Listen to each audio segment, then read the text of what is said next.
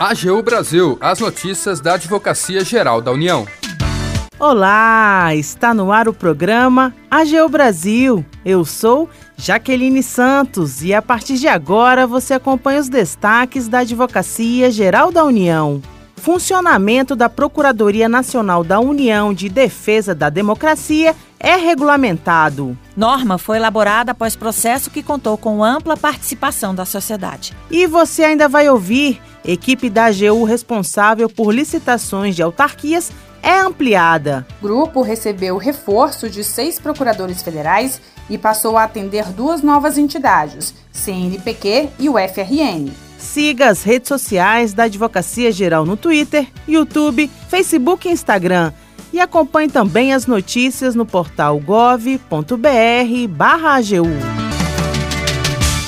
Funcionamento da Procuradoria Nacional da União de Defesa da Democracia é regulamentado. Informações com a repórter Brenda Lima. As competências, estrutura e forma de funcionamento da Procuradoria Nacional da União de Defesa da Democracia, a PNDD, foram definidas em portaria normativa publicada no Diário Oficial da União. O texto foi consolidado após processo que contou com ampla participação de outras instituições públicas, entidades da sociedade civil e especialistas no assunto. O documento prevê que a atuação do órgão será restrita a casos de comprovado interesse público da União, com foco na proteção da Constituição, das leis, das instituições democráticas e na conservação do patrimônio público.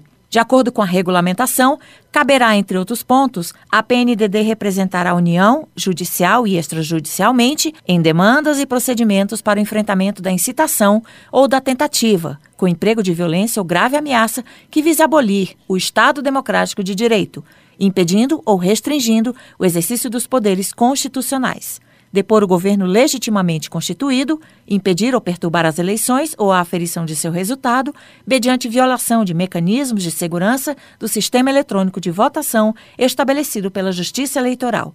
Restringir, impedir ou dificultar o exercício de direitos políticos em razão de gênero, raça, cor, etnia, religião, orientação sexual ou procedência nacional. O órgão também deverá coordenar e supervisionar a atuação de outras unidades da AGU, em atividades relativas à representação e à defesa judicial de agentes públicos e nas atividades relativas à representação e à defesa judicial da União em matéria eleitoral. O documento completo com todas as informações você encontra no site da AGU, www.gov.br/agu. Da AGU, Brenda Lima.